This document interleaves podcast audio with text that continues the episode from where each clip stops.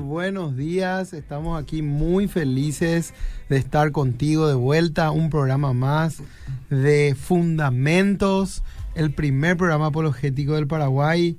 Estamos contentos en, este, en esta mañana fría, fresca de sábado, compartiendo con ustedes un tema interesantísimo hoy. Queremos, queremos presentar a nuestros invitados de lujo para poder eh, desarrollar un poco el tema que es bastante amplio y que no sabemos si hoy nos va a dar el tiempo para llegar a desarrollar todo. Pero bueno, le tengo conmigo en cabina a Rainer Siemens. Bienvenido Rainer, ¿cómo estás? Buenos días. Y yo en esta mañana estoy súper bien. Eh, también un saludo cordial a toda la gente que nos está escuchando. Y sí, nos toca un tema súper importante. Si nuestro Dios es un Dios genocida.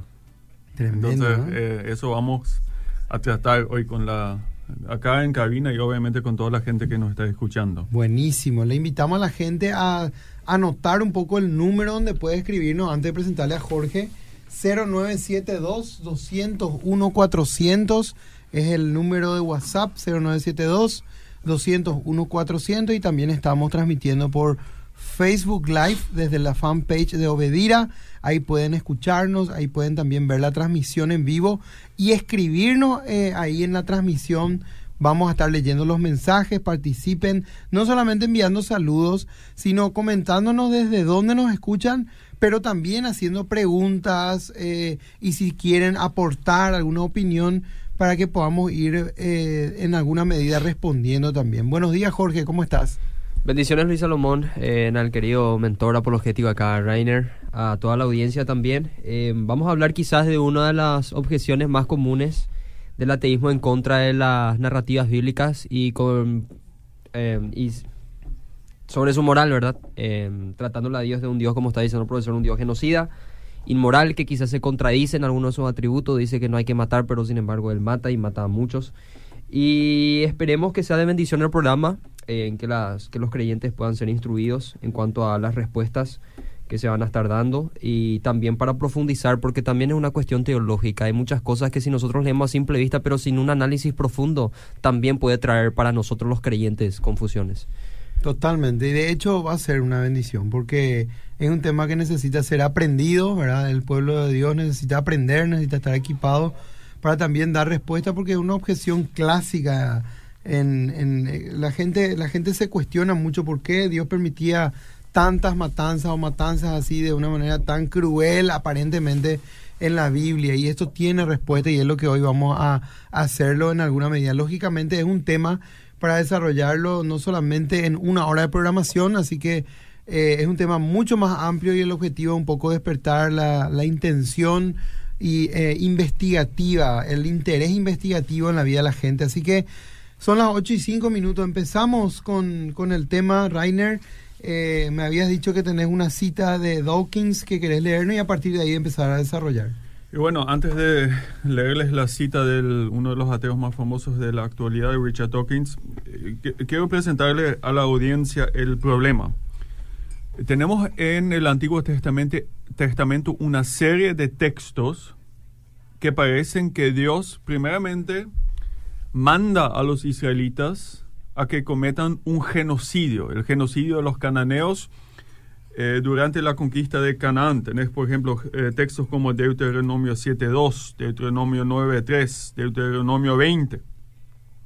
Y después, eh, si el lector de la Biblia sigue leyendo la Biblia después del libro de Deuteronomio, viene el libro de Josué.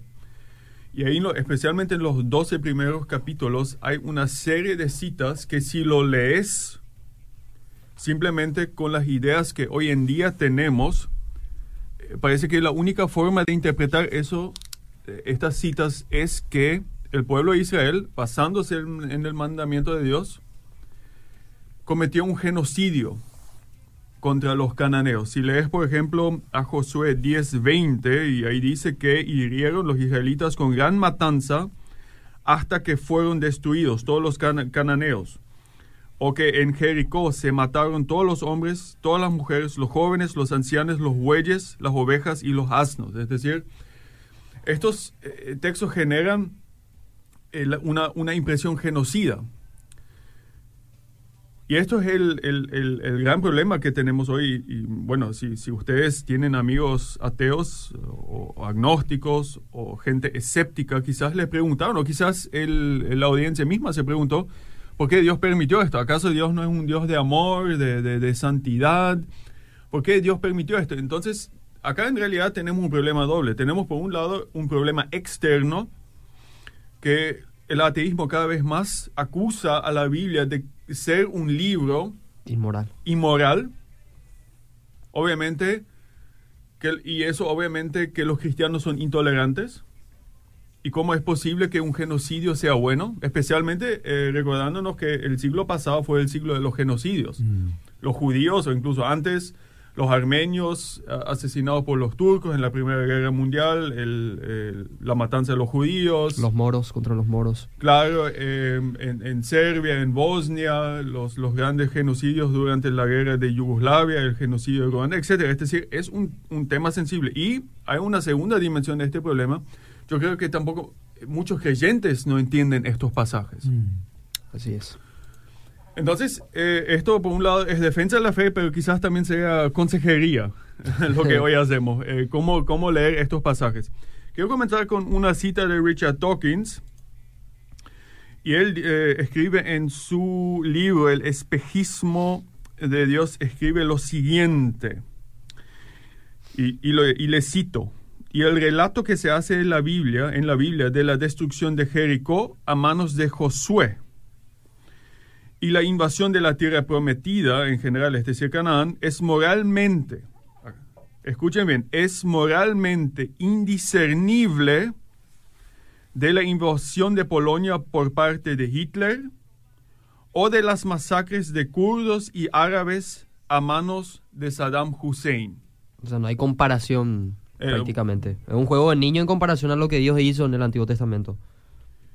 No, es justamente lo mismo, eh, lo, que, lo, que, lo que Dawkins dice. Es decir, lo que hicieron grandes dictadores como Hitler y Saddam Hussein es la misma cosa que Josué hizo. Y obviamente hoy en día condenamos a, a Hitler y a Saddam Hussein.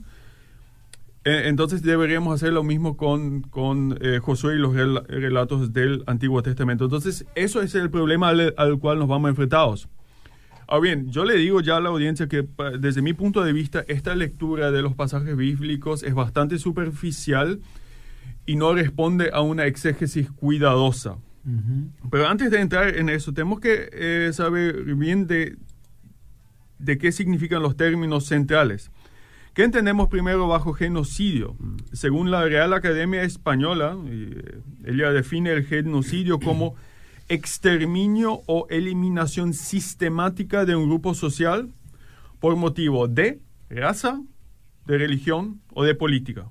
Es decir, exterminio sistemático de un grupo por mayormente eh, por movimientos, eh, por una motivación racista, pero también puede ser por eh, motivos de religión y de política. Entonces, a eso se le culpa a Josué y los israelitas. Entonces, esto es el gran problema que al cual nos vamos, al que nos vemos enfrentados. Eh, con respecto al nuevo ateísmo y la, objeción que generalmente se le da a las escrituras, ya estuvimos viendo un pasaje donde Richard Dawkins menciona la palabra moralidad, en donde dice, por ejemplo, de que no se puede disentir o discernir, es lo mismo, es igual de inmoral, em, como decía un famoso ateo acá en Paraguay también, de que nuestro Dios, el Dios del cristianismo, es incluso peor que Stroessner, por ejemplo, o peor que Hitler. Stroessner tenía más calidad moral que tu Dios. Son objeciones bastante comunes que nosotros escuchamos. De hecho, posiblemente acá en Paraguay, la objeción más común que yo personalmente, y estoy seguro que la mayoría de, de, lo que estamos acá en cabina, también el pastor Emilio también tuvo que enfrentar y escuchamos en los medios de comunicación, es, son estas objeciones, en donde ateos juzgan la moralidad de Dios. Hace poco en un programa de farándula, por ejemplo, dijeron que nuestro Dios es como un monstruo. Y- pero en realidad, ¿puede un ateo juzgar moralmente a Dios? Para citar nuevamente a Richard Dawkins, dice lo siguiente en su libro, el mismo libro El espejismo de Dios, dice, se podría arguir que el Dios del Antiguo Testamento es el personaje más desagradable de todos los relatos de ficción, celoso y orgulloso de serlo, o sea, está mal ser celoso y orgulloso para Dawkins. Un monstruo controlador inclemente, mezquino e injusto, un limpiador étnico sediento de sangre y vengativo.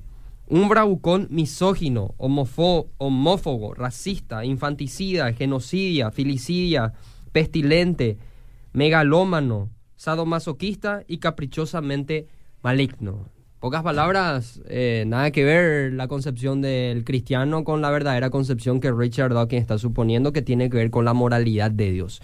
En pocas palabras, Dios existe desde las escrituras, en según los relatos bíblicos, pero según Dawkins es un Dios malo, es un Dios inconveniente, un Dios que no conviene literalmente. Sin embargo, el famoso apologista William N. Craig observa una pequeña inconsistencia con las afirmaciones de Dawkins, y es que desde la perspectiva de Dawkins, que en muchas ocasiones dijo que la moralidad en realidad no existe, sino solamente una indiferencia despiadada, que para no existiendo Dios no existe ni bien ni mal, sino una indiferencia despiadada. Eso salió de las palabras de, de Dawkins ve como una hipocresía en las afirmaciones de Dawkins al tratar de juzgar la moralidad de Dios. Porque tenemos que preguntarnos, si Dios no existe, ¿según quién Dios es malo desde la perspectiva de Richard Dawkins? Porque si Dios no existe, como dice William Lane Craig, la moralidad es el resultado de una evolución socio, en bio, biosocial en que se ha estado gestando a través de la historia. Por ejemplo, si la moralidad estuvo evolucionando, nosotros actualmente no podemos juzgar que lo que hizo Hitler en Alemania nazi era incorrecto, inmoralmente inadecuado. Por ejemplo, Richard em, William Ancray cita lo siguiente. El ateísmo no puede fundamentar una moralidad objetiva como entonces pudiera una acción moral, como la matanza de los cananeos, por ejemplo. Ser malvada en un sentido significativo. De todas formas, nosotros somos simples subproductos de una naturaleza muerta, mecánica y amoral, porque la evolución en cierto modo es amoral, no tiene moral. Somos meramente materia en movimiento. El hombre no tiene una diferencia cualitativa con el animal. Que en una cucaracha mate a una hormiga sería tan trágico como un hombre que mata a un bebé. Así pues, ¿qué derecho tienen los ateos de calificar algo como moral o inmoral? Aunque en el espejismo de Dios, que es el libro que Richard Dawkins, en, ese libro Richard Dawkins habla de la matanza de los cananeos, juzgando la moralidad de Dios. Al principio, aparentemente, si leemos el libro, él trata de juzgar a un Dios de que es inconsistente con sus mismos atributos. Pero cuando Richard Dawkins concluye que por esa razón Dios es hipócrita, entonces ahí el argumento Richard Dawkins vuelve a caerse. Está bien, Dios aparentemente puede contradecirse en sus atributos que nosotros teológicamente podemos responder. Sin embargo, Richard Dawkins nunca va a poder concluir que una aparente hipocresía en Dios es moralmente inadecuado o es inconsistente. Claro, porque detrás de estas críticas están conceptos de justicia e injusticia. Lo que nosotros estamos diciendo con una, con una presuposición atea, yo no tengo estándares de justicia e injusticia objetiva es básicamente son mis imaginaciones subjetivas hasta cierto punto, o condicionadas socialmente o condicionadas por la teoría o por, el evolucionismo. Exactamente.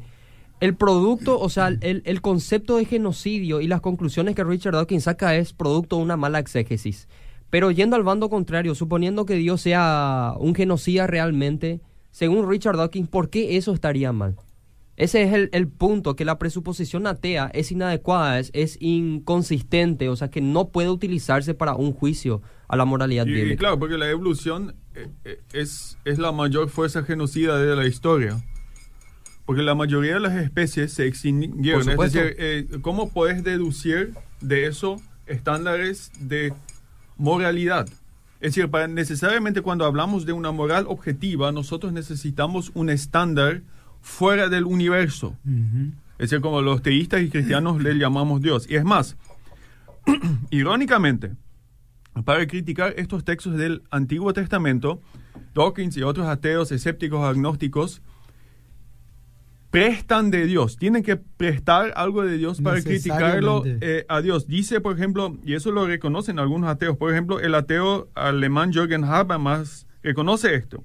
Y él dice en una cita, y le cito, el igualitarismo universalista, este quiere decir que todos somos iguales, del que brotaron los ideales de la libertad y una vida colectiva marcada por la solidaridad, la conducta de vida autónoma y emancipación, la moralidad individual de la conciencia, los derechos humanos y la democracia es el legado directa de la ética judaica de la justicia y la ética cristiana del amor. Es decir, Dawkins y otros prestan de Dios para criticarle a Dios. Como Entonces, dice- eh, digamos, esto es... Antes de, de entrar en los textos, tenemos que eh, realmente, eh, si, si la audiencia está escuchando, en realidad, en realidad, el ateísmo y el escepticismo no tienen una base suficientemente fuerte para hablar de conceptos de justicia e injusticia. Claro. Asimismo, en la presuposición atea en cuanto a las objeciones ya están eliminadas. O sea que si nosotros respondemos exegéticamente va a ser más específicamente para el creyente, para que pueda fortalecer su fe y, y entender realmente los conceptos. Lo que estamos diciendo acá, y que John Lennox también arguye en su libro Disparando contra Dios, es que en otro tiempo quizás no se habría juzgado la moralidad eh, cristiana como lo se, se está haciendo actualmente a partir del 9-11. Eh, según John Lennox, el no ateísmo entró en auge a partir de ese momento. El 9-11 sería el atentado contra las Torres Gemelas. Eh, donde dice John Lennox que algo aparentemente se quebró. Es decir, que estos ateos, como John Lennox le cita, Sam Harris, Hitchens, eh, Richard Dawkins, quedaron indignos porque lo que se hizo en ese momento era moralmente inadecuado. Como decía el profe Reiner, ellos le robaron a Dios en ese momento partiendo de su misma indignidad. Creo que fue Fran Turek o, o Rabí Zacarías el que dijo que para que el ateo pueda juzgar a Dios se necesita sentar en su regazo para darle una cachetada. O sea, e- es, lo mismo. Y en su libro Robándole a Dios de Fran Turek, un nuevo libro que él está sacando, que el prólogo lo hace Rabí Zacarías, habla de esos temas para ver si es que la audiencia también está interesada en adquirir esos materiales. Totalmente, muy interesante lo que estamos desarrollando y la gente también aquí ya está participando. Nos saludan a través del Facebook Live, Antonio Montiel, saludos a los teólogos, quiso decir, pero todólogos pone él. Sí, Excelente. suele- suele No, es la primera vez No que es la primera vez que nos llama todólogos. Saludos desde Tacumbú, dice. Eh, Mirta Casco, buenos días, bendiciones. Qué maravilla el programa, aprendo tanto con ustedes. Guillermo Tobal dice, estudien acerca de los hijos de Anac, los eternos enemigos de la simiente santa. Cris Martínez, excelente programa, las veces que puedo les escucho, bendiciones. Vamos al WhatsApp, en el WhatsApp también tenemos muchísimos mensajes, a ver un poco acá. Buenos días, ya les está, buenos días, ya les estaba esperando. Bendiciones a la familia Obedira. Muy buenos días, me fortalece mucho su programa. Soy Diógenes de Molino Luque y quiero ganar algo, dice, y deja su número de cédula. Mi pregunta es, ¿por qué la gente quiere tener varios dioses aparte del Dios verdadero? Saludos a la iglesia Vida y Renuevo y Vida Eterna. Hola hermanos, como siempre, acompañando la programación, les escucho desde Luque. Soy el pastor Joel de la Iglesia Defensores de la Fe. Siempre nos escucha el pastor Siempre Joel, nos saludos. escucha, un fiel oyente. Bendiciones, saludos, Pastor Joel. Después le tenemos a otros mensajes. Dice, gracias a Dios no me interesa lo que digan los ateos. En la Biblia está toda la respuesta. Se aprende mucho del programa. Soy Pablo Ortega. Bueno, quiero responderle un poco a este oyente. El punto no es que no nos importa lo que digan los ateos. El punto es que otra gente sea confundida con, con los argumentos de los ateos y sea arrastrada por corrientes ateas. Y para eso es que nosotros justamente necesitamos estar preparados para dar la razón de nuestra esperanza, como dice la Biblia, a las personas y que la gente, por el, por el poder del Espíritu Santo que opera a través de la palabra, sea convencida de que realmente el camino del cristianismo, el camino de la Biblia es el Así camino mismo. Y correcto. Para agregar a lo que está diciendo nomás Luis Salomón, eh, yo personalmente tenía muchas dudas acerca de estos temas. Esto va a servir también para los creyentes mismos para fortalecer la fe. Quizás el, el- el que escribió este mensaje ya conozca las respuestas, pero hay muchas personas que realmente les parece bastante extraño que Dios sea un que no sea, porque si leemos de manera simple o a simple vista, aparentemente es así. Y necesitamos ver una exégesis, necesitamos profundizar. Totalmente. Aquí dice, buen día, buenísimo el programa. Siempre me pregunto eso. Ahí Eso de. Dios, si es un Dios de amor, habla mucho de muerte, sigan así, dice. Ahí Recomen- está, pues. Recomiéndennos un libro sobre eso y dónde consigo, gracias. Después otra persona dice, buenos días, atentos al programa, Ariel y Benja Zamudio, bendiciones. Hola, buenos días. Eh, mi sobrina es de un grupo feminazi, dice. y dice y dice que Dios no existe. Dice que probar que Dios existe con la Biblia sería decir que Batman existe a través de sus cómics. Interesante. Qué Pero tremendo. justamente en este programa estamos probando, aparte de la Biblia, que Dios existe. 0972-201-400 para que la gente siga escribiendo y también el Facebook Live de Radio Edira de Fundamentos. Estamos ahí para que la gente pueda participar aportando, opinando eh, y contándonos desde dónde nos escuchan. Seguimos. Bueno, ahora nos, nos vamos a la parte buena, digamos, la, Al meollo. al- al- a la exégesis, a la interpretación de los textos en cuestión, eh, o mejor dicho, eh, la perspectiva bíblica. Eh, una, una pregunta que, que suele escuchar, ¿acaso Dios es racista? Porque obviamente un genocidio implica, eh, como lo vimos en la definición, racismo. Entonces quizás este Dios, el Dios de los israelitas, fue un Dios racista y por eso dio esta orden, eh, la orden genocida. Tenemos que ver que el Antiguo Testamento no presenta a un Dios racista. Comenzando con Génesis 1, Génesis 2, Dios crea al hombre, es decir, todas, todas las razas, digamos, todos los pueblos emanan de esta eh, primera pareja. Entonces tienen un origen común. Segundo, los pueblos de la Biblia mayormente son semitas. Es decir, eh, claro, los cananeos fueron pueblos semitas ¿Qué significa semitas para la y audiencia? descendientes de Sem. De Sem, hijo de Noé. eh, Sem, es decir, no se le puede imponer un concepto de racismo moderno a estos textos, porque eh, desde la perspectiva bíblica provenían de la misma raíz, eh, estos pueblos, los cananeos, los sirios, los árabes, es decir, los pueblos de esta zona. Es decir, eh, los fenicios. Según, eh, tercer punto, eh, Génesis 12, 1 a 3. El- el- la gran bendición de Abraham incluía una bendición para todas las familias de la tierra. Es decir, y esto justamente tenemos que verlo en el contexto canónico, como dirían los teólogos, en el contexto de la Biblia. Génesis 10 y 11 muestran a todos los pueblos. Génesis 10 hay una tabla de pueblos con genealogías.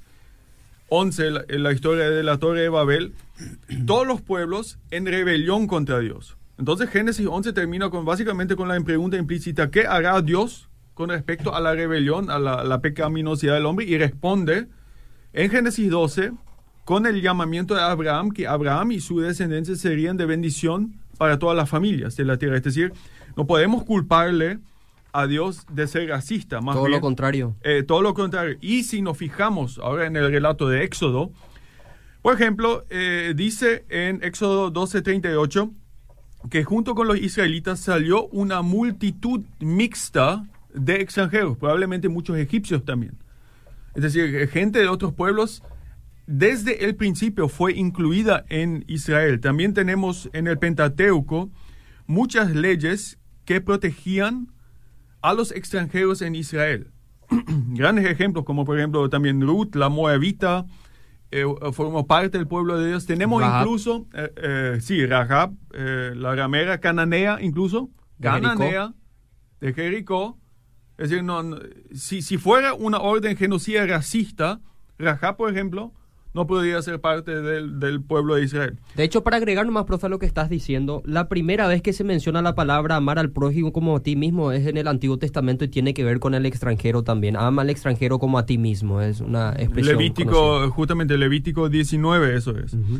Eh, esa idea de que Israel eh, en, el, en el lenguaje moderno fue una nación favorecida por Dios y superior es algo, un, un lenguaje totalmente extraño. ¿Por qué? Porque Israel fue llamado a ser un pueblo de siervos, de sacerdotes, es decir, de bendición eh, para las otras naciones. Incluso tenemos en el Antiguo Testamento una historia como Dios o trata de sanar por lo menos a un racista. Es la del profeta Jonás, Mm. que fue enviado a Nínive, eh, es decir, los enemigos mortales de los israelitas, y como Dios trata de... eh, eh, no sabes a qué apunta el libro realmente, ¿es a los ninivitas o a Jonás? Trata de sanar el racismo de una de sus profetas. Sí. Y trata duramente con Jonás por ese racismo. y- que tiene. y trata, y, y miren, sí.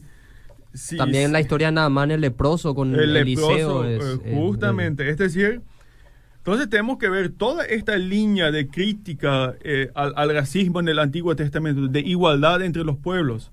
Israel, no, hasta cierto modo, bueno, sí fue una nación favorecida por Dios, pero no por una, una superioridad racial, sino porque Dios quería que sean un instrumento de bendición a las otras naciones. Es decir, no podemos hablar eh, de, un, de un racismo, Mm. que, que esto fue una orden, la destrucción de los cananeos fue una orden racista o algo por el estilo. No sé si quieres agregar algo, Jorge. Sí, em, para englobar nomás, la elección de Israel pudiera deberse que aparentemente fue favorecida por Dios, que de hecho lo fue según el apóstol Pablo de Romanos capítulo 9 al capítulo eh, 11.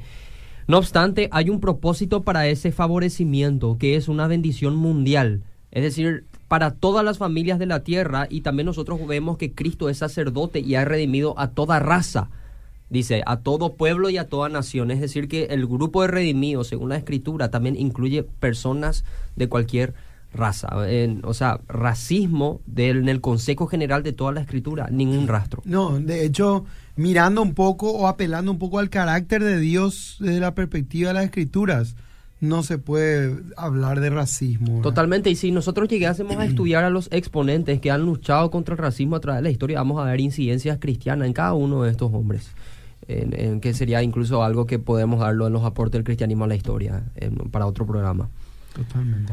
Entonces, esto eh, primero la base, para sacar un poco la acusación del racismo eh, de entre medio.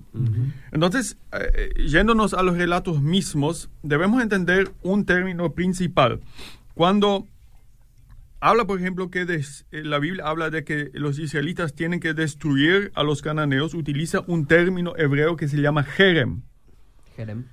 El jerem bíblico, eh, esto significa eh, literalmente consagración, anatema o dedicar a la consagración. Eh, esto, por ejemplo, puede significar que es un objeto es dedicado a Dios. Pero también se utiliza en el contexto de la conquista de Canaán, como por ejemplo ciudades enteras fueron dedicadas a Dios. Es decir, se le aplicó el jerem, se destruyó a esas ciudades, es decir, aplicando el jerem. Ujú. Ahora tenemos que ver una, una cosa muy eh, eh, importante. Ayer, no sé si fue un chiste o un, algo semi en serio, ojalá que no fue en serio. Eh, eh, cuando publiqué el, el flyer de este programa en, en mi Facebook, una persona escribió, bueno, algo similar se tendría que aplicar a Maduro de Venezuela. Bueno, podemos tener nuestras opiniones acerca de la situación venezolana, pero muy importante que estos mandamientos de la destrucción de los cananeos son temporalmente limitados. Es decir, el lenguaje del Jerem se aplica a en la Biblia exclusivamente estos mandamientos a la situación de la conquista de Canaán. Es decir, eh, ningún pueblo moderno, supuestamente cristiano, puede ver estos textos y decir, bueno, acá tenemos un ejemplo y así tenemos que tratar a nuestros enemigos también. Es muy importante entender esto. Estos son mandamientos temporalmente limitados a la conquista de Canaán. No es un mandamiento universal que se puede aplicar hoy en día. Los mismos textos te indican eso. Es algo que en teología creo que se llama Luis Salomón, profe, en- corríjame si estoy mal, en expresiones descriptivas. Es decir, que no se toman como doctrina, sino como una narración en un momento específico de la historia. Para un momento determinado. Segundo aspecto, otro, y eh, digamos otra cosa que tenemos que ver, eh, Deuteronomio 20, dis- eh, 20:16 dice que los israelitas deben destruir las ciudades cananeas con todos los habitantes. Bueno, eso ciertamente parece, eh, claro, eh, parece bastante genocida. Primero tenemos que ver que la, eh, si leemos en el texto hebreo la el término, o la traducción mejor dicho, el término ciudad, en el hebreo dice ir. Ir se puede traducir con ciudad y, y- y lo es, es el estándar básico.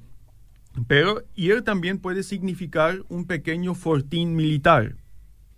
Es decir, si leemos la ciudad, el término ciudad, no siempre, especialmente en los relatos de Josué, no tenemos que imaginarnos una gran urbe como Asunción, donde hay miles y miles y miles y miles y miles y miles de personas sino más bien en el, en el contexto del libro de Josué significa un pequeño fortín militar. Incluso, y eso se ha demostrado con las excavaciones de la Edad de Bronce, si, si uno se va a los estratos arqueológicos de la Edad de Bronce, ahí notamos que esas ciudades cananeas, como por ejemplo Jericó, en realidad fueron pequeños fortines militares. Y si se, si se habla de todos los habitantes, en realidad la mayoría de los habitantes de, de- de ciudades como Jericó, de Ai y de otras, eh, fueron soldados. Es decir, no, no, esto eran se- civiles. No eran civiles. Entonces, como en cada guerra esto se aplicaba a civiles. Este, es más, en esas ciudades habían, eh, mayormente, había algunos eh, edificios gubernamentales de administración, había barracas militares y había un templo. Casi ningún civil vivía ahí. Eh, en el caso de Jericó, la única civil que es mencionada por nombre es Rahab, justamente.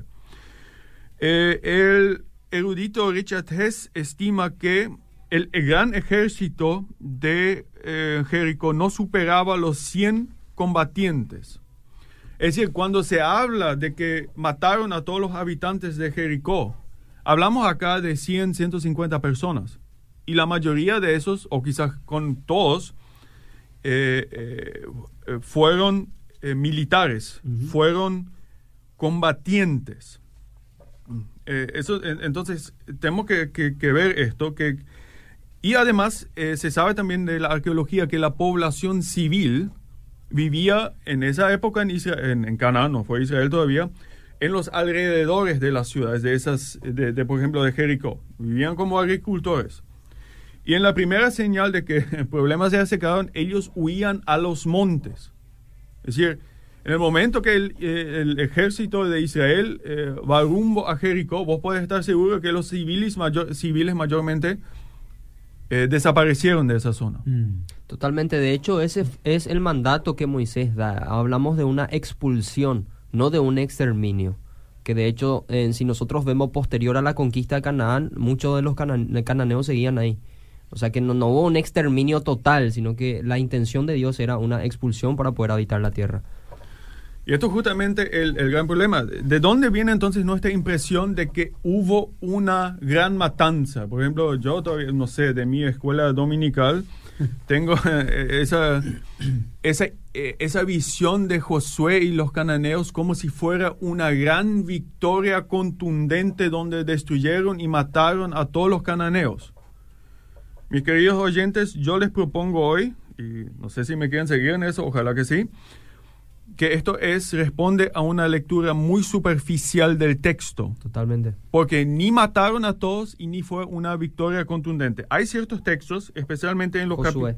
en Josué, Veamos. en los capítulos 1 a 12, que generan esta, en, en- si le das una lectura superficial, que generan esa impresión. Dice, por ejemplo, Josué 8:25, y destruyeron con- por completo a filo de es- espada todo lo que había en la ciudad, hombres, mujeres, jóvenes, ancianos, bueyes, ovejas y asnos. O Josué 10:40, Josué hirió toda la tierra. Ahora bien, la mayoría de los exegetas modernos hoy dicen que esto es lenguaje hiperbólico, o se podría decir también lenguaje exagerado.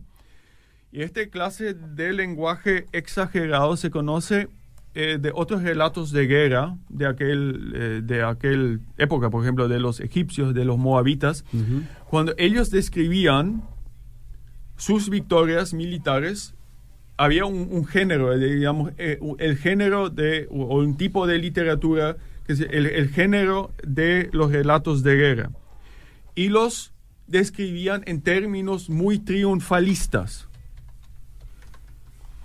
El lenguaje hiperbólico se desarrollaba en términos triunfalistas. Claro, claro. Entonces, pero, pero el oyente me dice, ¿acaso en la Biblia hay una falsedad? No, no es. Nosotros nomás tenemos que acostumbrarnos a leernos en estos términos. Porque los textos están sujetos a géneros literarios. Eh, sí, Eso y- no es y algo que si- oculta la Biblia. Y si un egipcio, si un moabita o si un israelita de este tiempo hubiese leído esto, habría entendido claramente que esto es triunfalista. Totalmente. Y eh, tenemos en otras partes en la Biblia, tenemos hipérbole también. Por ejemplo, en la Torre de Babel se construyó una torre hasta el cielo. No sé. No, no existe una torre que llegue hasta el cielo. Eh, eh, eh, y hasta hoy en día en nuestro lenguaje utilizamos eh, exageraciones todo el, eh, todo el tiempo. Es decir, por ejemplo, todo el mundo se fue a la fiesta. No, ¿todo el mundo o qué? Es decir, nosotros conocemos estos códigos cuando se refiere a todo el mundo, es decir, mucha gente. Eh, entonces, eso también tenemos en el Antiguo Testamento. Y los textos mismos me indican que eh, esto hay que leerlo de manera hiperbólica. Porque si el lector se fija, si, si le da una, una lectura de que esto fue totalmente genocida, eh, la matanza, tiene un problema, porque de repente en el libro de jueces aparecen cananeos, muchísimos cananeos. Eso fue- e- e- esa fue la razón por la cual los israelitos, israelitas cayeron. Tenés un problema ahí. Jueces mataron a todos. ¿Y de dónde de repente si lees jueces, capítulo 1 y 2, de dónde salieron tantos cananeos? Y tranquilo, el pueblo judío compartiendo con ellos otra vez. Tranquilo, ¿de dónde? ¿Qué? En, en 20 años se regeneraron hasta ser un, un mayor, un, un peligro tremendo para los israelitas. ¿O cómo, cómo me puedo explicar eso? Incluso si te fijas en el relato de Josué, el, el relato de Josué mismo ya te dice eso. No sé si el- los oyentes tienen una Biblia frente a sí mismos o una Biblia online. Si se fijan en Josué 10, 20, en la parte A del versículo, la primera parte del versículo, el libro de Josué relata que Israel hirió a los cananeos con gran matanza. Parece que todos mataron a todos. Que pucha, acá mataron a todos, aniquilaron. La, la versión Reina Valera dice, un y, a- poco. y aconteció que cuando Josué y los hijos de Israel acabaron de herirlos con gran mortandad hasta destruirlos, los que quedaron de ellos se metieron en las ciudades fortificadas. O sea, gran matanza y en la segunda parte de ellos, muchos sobrevivieron.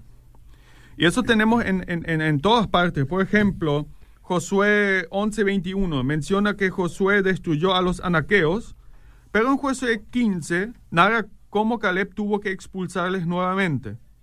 Eso sigue repitiéndose en Josué 13, 15, 17 y en jueces 1 y 2.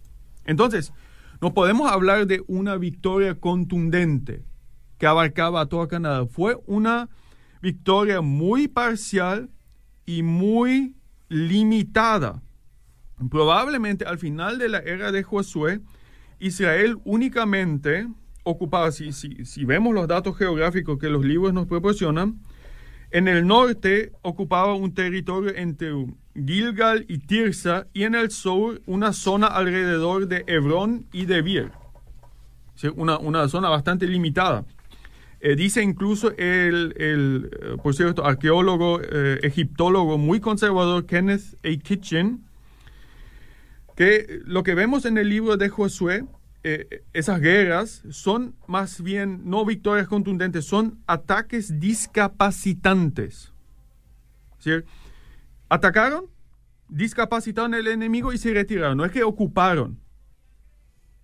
Aunque eh, eh, la primera ocupación sistemática de la tierra recién tenemos en Josué, Josué 18. Entonces, la estrategia de los israelitas consistía en atacar, conquistar, ejecutar a los reyes y habitantes de ciudades y marcharse a otros lugares y después retornaban a su, a su campamento central de Gilgal. Eh, Richard Hess también dice que esas frases de la matanza de hombres, mujeres y niños, que por cierto, esa frase aparece seis veces en la Biblia, son estereotípicas.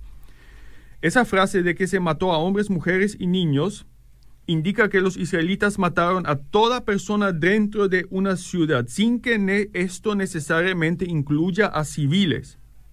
Aunque si estos civiles hubiesen estado presentes, habrían sido matados también.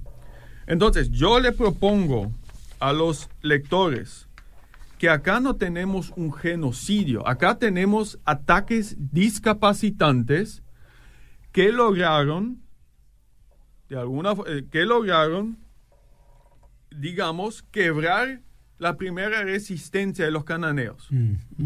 Y después de varias décadas, Israel, después de una lectura eh, eh, bien cuidadosa, solamente en algunas zonas de Canaán se pudo establecer. Y por lo tanto, incluso Josué y otros dicen que, bueno, ahora eh, estamos, pero ustedes en la generación siguiente, creo que en capítulo 18 se lee esto, ustedes tienen que terminar con la conquista. Y eso incluso es la situación que tenemos en jueces. Incluso en Éxodo, en Éxodo 23, 27 a 31, Dios dice que la, que la conquista iba a tomar muchísimo tiempo. Y si nos fijamos en la historia de Israel, la conquista de Canaán en realidad recién termina con los reyes Saúl y David, siglos después.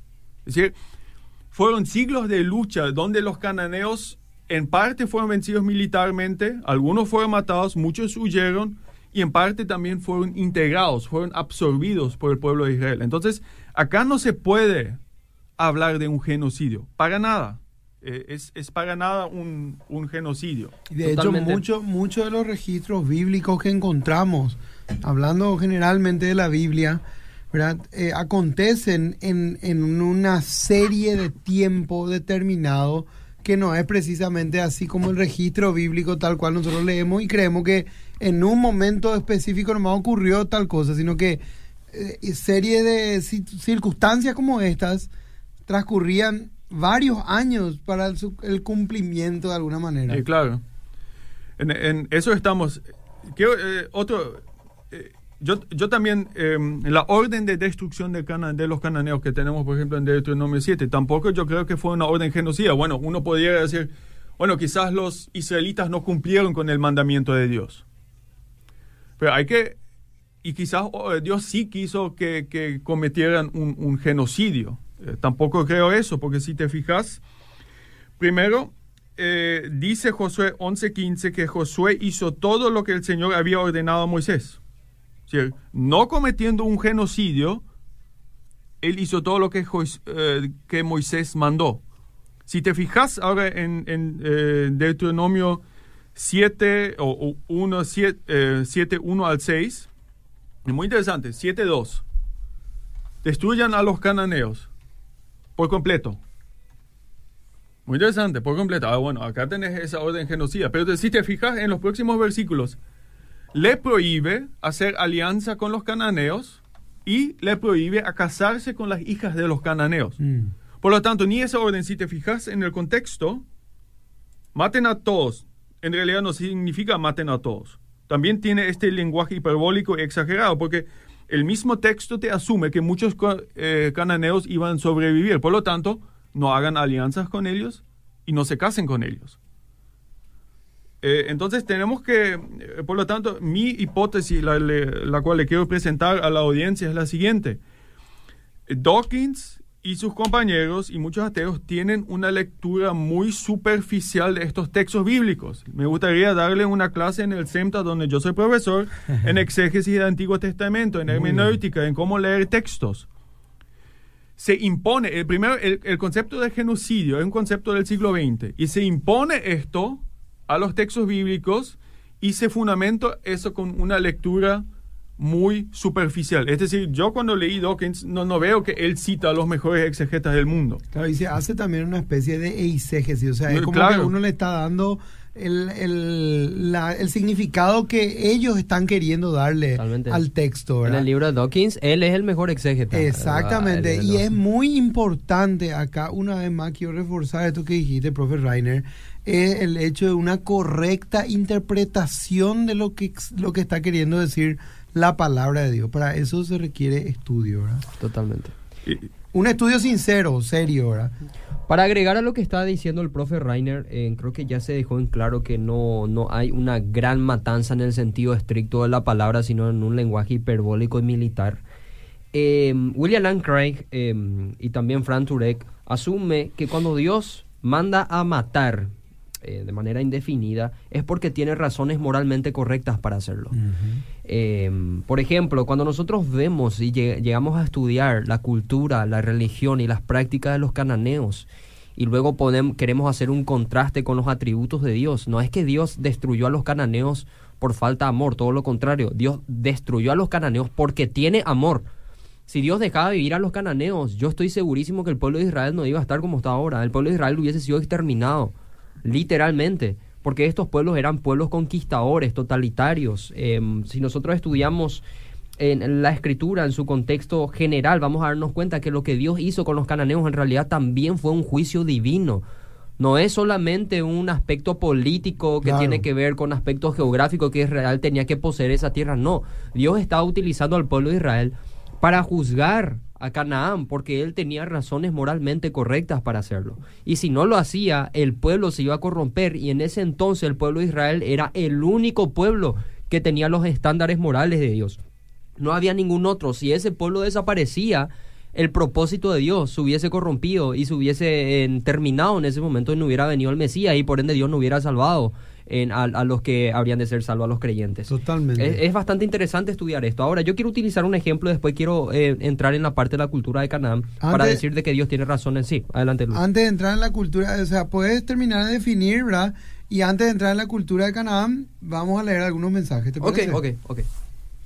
Em, para dar un ejemplo, antes de entrar en la, en la cultura cananí y después em, vemos los mensajes, nosotros vemos un caso que es el caso de Saúl, por ejemplo, que fue mandado por, por el profeta Samuel para que exterminara al pueblo de Amalek y dice hombres, mujeres, niños y ganados. Ahí entra la expresión de Dawkins de que Dios es un infanticida.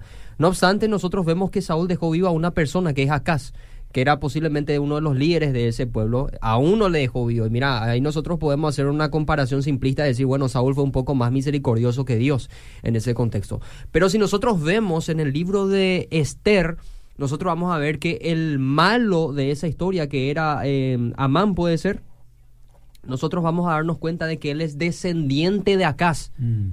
Y en el libro de Esther, Amán era un enemigo del pueblo de Israel responsable de lo que sí podemos entender que fue varios atentados y homicidas contra este pueblo. Es decir, que Dios tuvo razones moralmente correctas para que Acaz no viva y ningún otro viva. Porque si Acaz hubiera muerto y eh, Saúl hubiese obedecido la orden de Dios, el pueblo de Israel no hubiera sufrido ese atentado.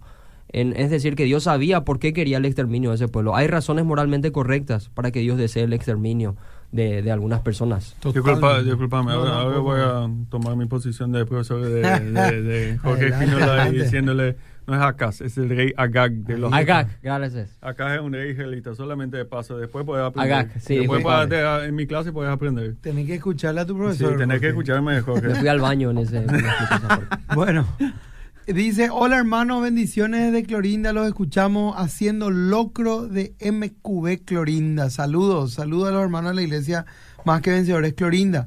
Buen día, Fundamento, buenísimo programa, son de mucha bendición. Otra persona saluda, buenos días, ¿cuándo van a desarrollar sobre la doctrina de los trinitarios? Dice. Todas las dudas que tengan se explican en el concilio de Nicea. La fe es el resultado de la votación de unos sacerdotes en una reunión se pusieron de acuerdo. Dice. Parece que alguien leyó fuentes no confiables acá. Así es. Buenos días, bendiciones. Yo creo que Dios nos ama tanto que nos enseña de cómo son las cosas cuando uno no tiene comunión con el Espíritu Santo. Hay un solo camino y ese es el Dios. Eh, los llamados ateos son personas que están aislados del amor de Dios, pero sin embargo están hablando todo el tiempo de Dios. Entonces, ¿dónde está el chiste de ser ateos? Juan de Guarambaré dice. Después otra persona saluda, gracias por abrir el entendimiento sobre el Antiguo Testamento. Necesitamos muchos programas así, dice. Qué bueno, hermana. Hola, buenos días, excelente programa. Saludamos desde Luque. Creo que hay que ir al contexto histórico y explicar que en esa época los pueblos se exterminaban unos a otros por supervivencia y Dios en su sabiduría prevenía y ordenaba a Israel a exterminar a estos pueblos antes de que ellos fueran exterminados. Ejemplo lo vemos en este pasaje. Segunda de Reyes 6:12. Entonces uno de los siervos dijo, no, rey, señor mío, sino que el profeta Eliseo está en Israel, el cual declara al rey de Israel las palabras que tú hablas en tu cámara más secreta. Otra persona envía una imagen y dice que la humanidad creada de una sola línea sanguínea. Estudios hechos en 1995 sobre los cromosomas y 38 grupos étnicos diferentes alrededor del mundo arrojaron datos estadísticos que descendemos de un solo hombre. En la Biblia se lo conoce como Adán. Importantísimo este programa, los escucho desde Luque, dice Fabiola Vareiro. ¿Qué tal bendiciones? Muy bueno el programa. Los ateos también atribuyen las contradicciones de Dios en los siguientes pasajes de la Biblia. En Levítico, donde dice que nacieron con malformaciones o enfermedades degenerativas, no pueden servir a Dios en el tabernáculo. En Segunda de Reyes, en donde un oso mató a los jóvenes que se burlaban de Eliseo y de su calvicie. Si pueden ver esos pasajes para explicar, desde Coronel Oviedo nos escucha Rolo. Otro día. Exactamente, va a llevar mucho tiempo probablemente. Buenos días, hermanos, muy buen tema. Hay una teoría que hubo una que de que hubo esa matanza porque en Canaán había gigantes o descendientes de gigantes, nefilim, que nacieron a raíz de las relaciones entre los ángeles caídos y las mujeres. Dice Marcos Sanabria que nos saluda también. Buenos Ahí- días. Ahí, eh, disculpa, ahí se Sí, refiere no. a los anakim. Eh, los nefilim es el término que se utiliza en Génesis 6 y Josué habla de los anakim y algunos postulan que son descendientes de los nefilim. Buenos días para apoyar una frase secular. Soy el castigo de Dios si no hubiese cometido grandes pecados, Dios no habría enviado un castigo como yo sobre ti de Gengis Khan. Bendiciones, dice Pablo Acosta. Buenos días, se, le, se les puede llamar, dice, excelente programa, ayuda mucho, tengo una consulta. Y así la gente sigue escribiendo, mucha gente conectándose. Bueno, tenemos unos minutos del programa y le pedimos a la gente que siga mandando algunos mensajes, aunque no sabemos si vamos a poder leer todo, pero continuamos desarrollando nuestro tema. Sí, em, para intentar redondear este tema, no sé si es que eh, va a ser necesario tener otro programa respecto al tema. Eh, nosotros también podemos observar que Dios, al castigar a estos pueblos, también vemos una imparcialidad en sus atributos. Por ejemplo, nosotros vemos que el tiempo donde Israel estuvo en, esclavizado en Egipto era el tiempo también que Dios estaba tratando con el pueblo de Canaán. La expresión que nosotros vemos en Génesis capítulo 15, versículo 16, en donde Dios aparentemente esperará el colmo del pecado de los cananitas, nosotros vamos a darnos cuenta de que aparentemente en ese tiempo, en ese lapso de tiempo, para mí 400 años es demasiado mucho en que Dios le espere a un pueblo. Y vemos también un contraste, porque este pueblo evidentemente no se arrepintió, se estuvieron corrompiendo nuevamente. Y vemos un contraste con el pueblo de Nínive, que sí se arrepintió y entonces alcanzó la misericordia de Dios. Entonces no, hay una imparcialidad, hay imparcialidad también en el sentido de que si el propio pueblo de Israel peca de la misma forma, ellos también iban a recibir el juicio de Dios. O sea, no hay un favorecimiento elitista por parte de Dios, sino que sus atributos y su justicia es completamente imparcial. No sé, profe, si querés hablar de la maldad de los cananeos en su cultura y su religión. Bueno, obviamente incluso si decimos que no ocurrió un genocidio, todavía no le sacamos el, escándalo moral que Dios sí ordenó matar a gente. Quizás no hablamos de, cientos de miles de personas, pero seguimos hablando de, de, eh, de, un número considerable de personas. Yo no niego que, eh, obviamente, gente eh, fue matada en la guerra, y, no, no cabe la más menor duda. Pero algo que es importante aclarar es que Dios no está feliz por la muerte de nadie. Eh, nosotros vemos eso en el libro de Ezequiel. Él no quiere la muerte del impío. No obstante, en la realidad del pecado que nosotros vemos, que es una realidad general de toda la escritura, nosotros vemos que mueren personas, o sea, en la raíz vemos que la razón siempre va a ser el pecado y la corrupción moral del hombre. Entonces, tenemos que ver que eh, eh, si, si, si, nos fijamos en los relatos de la Biblia, la destrucción de los cananeos, o mejor dicho, la expulsión de los cananeos, es moralmente justificada desde el punto de vista bíblico, porque los cananeos son descritos como una cultura profundamente arraigada en toda clase de perversiones sexuales, eh, perversiones de todo tipo, Arraigadas a su religión. Eh, conectadas con su religión. Uno de los, eh, digamos, pecados, eh, si, si, si, utilizo, ese término, es la matanza de sus propios niños al, o el ofrecimiento como sacrificio de sus propios niños, hijos, al dios Moloch, o Molech. Entonces... El incesto. El incesto, es decir, todo esto era arraigado profundamente en la... Religiosidad cananea, es decir, perversidades sexuales, el incesto, el adulterio, la bestialidad, la homosexualidad y la prostitución religiosa, la magia, la hechicería y el sacrificio eh, de niños, la prostitución cúltica.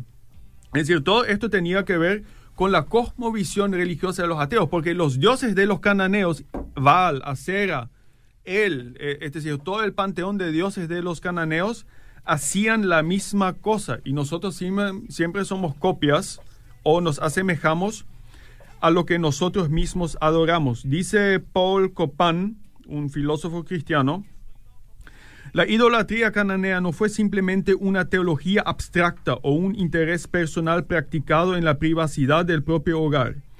Era una cosmovisión que profundamente influenciaba la sociedad cananea. Dada esta situación, no es de extrañar que Dios no quiso que los israelitas se asocien con los cananeos, ya que serían desviados de la obediencia al único Dios verdadero.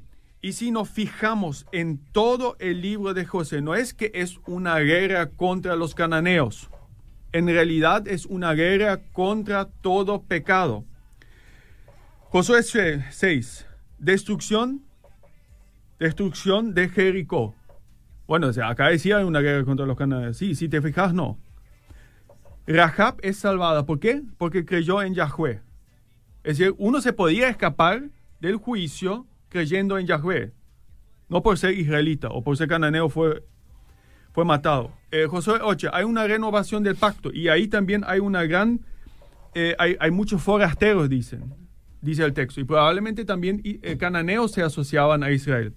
Es más, Caleb, el acompañante de Josué, aunque es de la tribu de Judá, es de ascendencia kenesea, un pueblo cananeo. Es decir, los cananeos perfectamente podrían formar parte del pueblo de Dios.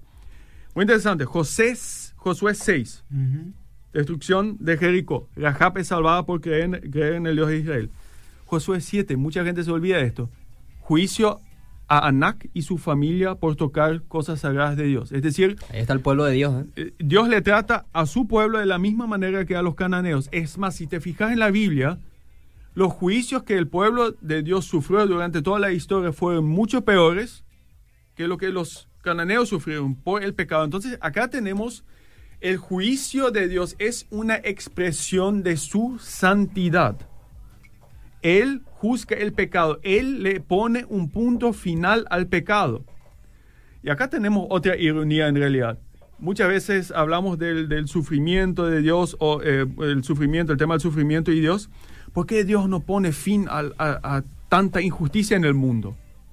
Si es realmente todo poderoso. Acá le puso fin a injusticia. Mm. Le criticamos por eso. Y le criti ahora le criticamos por eso. Es decir, lo si hizo en el diluvio también. Lo hizo en el diluvio también, sí. Por un lado le criticamos a Dios. Porque no detiene. No, porque no detiene la injusticia de los hombres y la perversidad. Y ahora lo hace y, lo, y, le criticamos también. de genocida. Eh, y, no, en genocida. ¿Cómo es? En Dios de amor. ¿Cómo puede, ¿Cómo puede ser esto?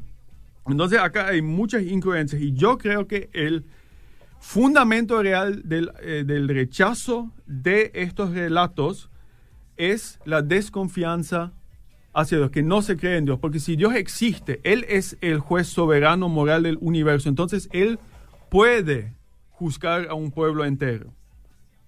Y la segunda razón es muchos de los pecados que ahí se citan, especialmente el aspecto de la perversidad sexual, hoy en día no son más considerados pecados por nuestra cultura y por eso yo creo que en realidad se rechazan estos pasajes. Como aplicación actual. Como, sí, bueno, eh, yéndonos a nuestra realidad actual. Bueno, tenemos que ir redondeando. Jorge, no sé si querés eh, aportar alguna idea más para sí, cerrar. En conclusión. Tenemos 30 segundos. Sí, en Dios no un Dios racista. Ya hemos visto que Dios tuvo misericordia de todos. Suje, como dice Romano, sujetó a todos a pecado para al final tener misericordia de todos. El mismo Jesucristo, que es el personaje principal de la Biblia, es descendiente de Raab, que era una prostituta no, no, no, no israelita. También es descendiente de una de Ruth, de Moab, que también un pueblo bastante pervertido. Eh, también vemos de que Dios tiene razones moralmente correctas para defender al pueblo, es decir, Dios destruye, Dios protege, porque Dios tiene amor, no es por falta de amor. Y que, como dice Rabí Zacarías y también estuvo diciendo el profe Rainer, eh, aunque demos argumentos, generalmente esto va a servir para muchos ateos que tienen malas intenciones, darle más razones para seguir criticándonos. Es decir, el problema es la presuposición atea, porque no cree en Dios y no quiere creer en Dios por la naturaleza caída, como dice Arces Pro. Por la dureza de su corazón. Sí, y también decirles que eh, si quieren en, que nosotros hablemos de este tipo de temas, pueden invitarnos a nosotros a través de nuestra página Gracia y Verdad. Vamos a estar en la Alianza Cristiana Misionera hablando de apologética, también en la comunidad cristiana Lambaré. Eh, también hoy iniciamos nuestro estudio en LPA, vamos a estudiar el libro de jueces a las 16.30 horas. Un saludo para el equipo rojo, el equipo ganador de LPA, estoy segurísimo. Y eso, saludos a todos. Bueno, muchas gracias a los invitados de honor que en esta mañana tuvimos. Realmente un lujo tenerlos. Gracias a la audiencia por prenderse, por estar conectada, por participar. Eh, gracias por este tiempo y bueno, les deseamos que Dios les bendiga y que tengan un hermoso resto de jornadas.